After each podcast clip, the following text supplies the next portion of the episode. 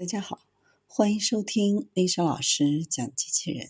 想孩子参加机器人竞赛、创意编程、创客竞赛的辅导，找丽莎老师。欢迎添加微信号幺五三五三五九二零六八，或搜索钉钉群三五三二八四三。今天丽莎老师给大家分享的是：餐饮机器人要学会掌握火候。进入餐厅，手机下单，机器人炒菜，云轨机器人将做好的菜送到餐桌正上方，美食从天而降。机器人出现在餐饮业已经不是什么新鲜事儿，大多充当服务员的角色。但在这家餐厅，机器人能做炒菜、烧腊、汤、煲仔饭等十二类近两百多个品种的餐点。样样都行的餐饮机器人会取代厨师吗？许多机器人厨师的效率高、味道好，基本上吃不出来和人类厨师制作的食物的差别。餐厅的后厨、汉堡机器人、炒锅机器人、煲仔饭机器人、火锅机器人等二十余种、四十余台餐饮机器人正在投入工作。机械臂不时地往锅里加入各种食材、调料，翻炒、清炒豆芽、小炒肉、炒饭，几分钟时间，很多菜品就完成了，通过云轨送到餐桌。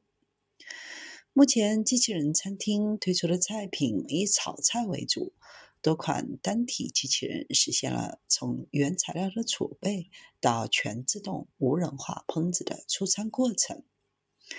机器人厨师做菜效率高，煲仔饭机器人每次可同时制作二十四份煲仔饭，汉堡机器人出餐率为每个二十秒，雪糕机器人出餐率最快，每份四十秒，自助式蒸箱实现智能识别、智能存取，出餐效率可达每份十二秒，粉面机器人出餐效率可达每小时一百二十份。机器人做的菜好吃吗？多数消费者觉得吃不出来，不过也有消费者认为机器人炒出来的菜没有灵魂，没有锅气。除了烹饪，机器人正在加速向餐饮的各个环节渗透。最核心的炒菜烹饪环节，由于中餐的特点，机器人要想完全替代厨师，还有不少困难要克服。除了杀鱼、斩鸡、制作手工鱼皮饺等特殊工序外，大部分菜品能通过机器人制作完成。清洗、半成品加工、封装保存、烹饪加工等环节都可以实现自动化加工，将人类操作可能带来的食材污染降到最低。工程师将每一道菜所需的步骤、原料比例输入程序。机器人要做的就是生产和展示，而且机器人炒菜的品质相对来说比较稳定和统一。负责研发餐厅机器人的公司邀请了一些名厨共同参与研发，解决不同产地的蔬菜给口味带来的不同影响。光是炒菜心就尝试了两千多次。厨师是机器人的合伙人，厨师将厨艺不断教会给机器人。像切丝儿、切条等人工操作比较繁琐的环节，都可以交给机器来操作，解放了人力，提高了效率。由于采用的是翻滚式炒锅，团队花了很长时间了解设备的性能，并对做菜的各个工序进行稳定测试。中餐菜式多，口味多，对食材的处理要求很高，而且很不标准化。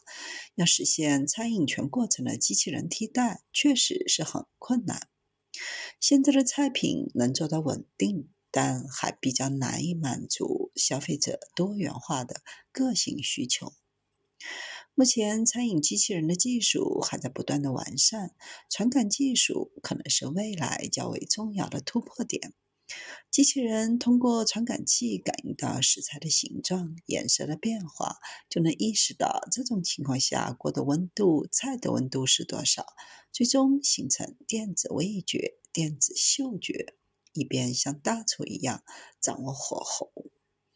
近两年，国内不少餐厅陆续引入了机器人，疫情后更是明显增长。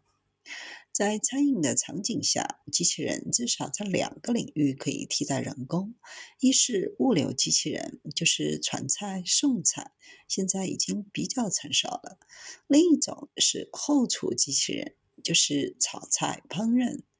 产品越标准化，越容易实现机器人的替代。比如汉堡为代表的西式快餐、煲仔饭等容易标准化的中式快餐等。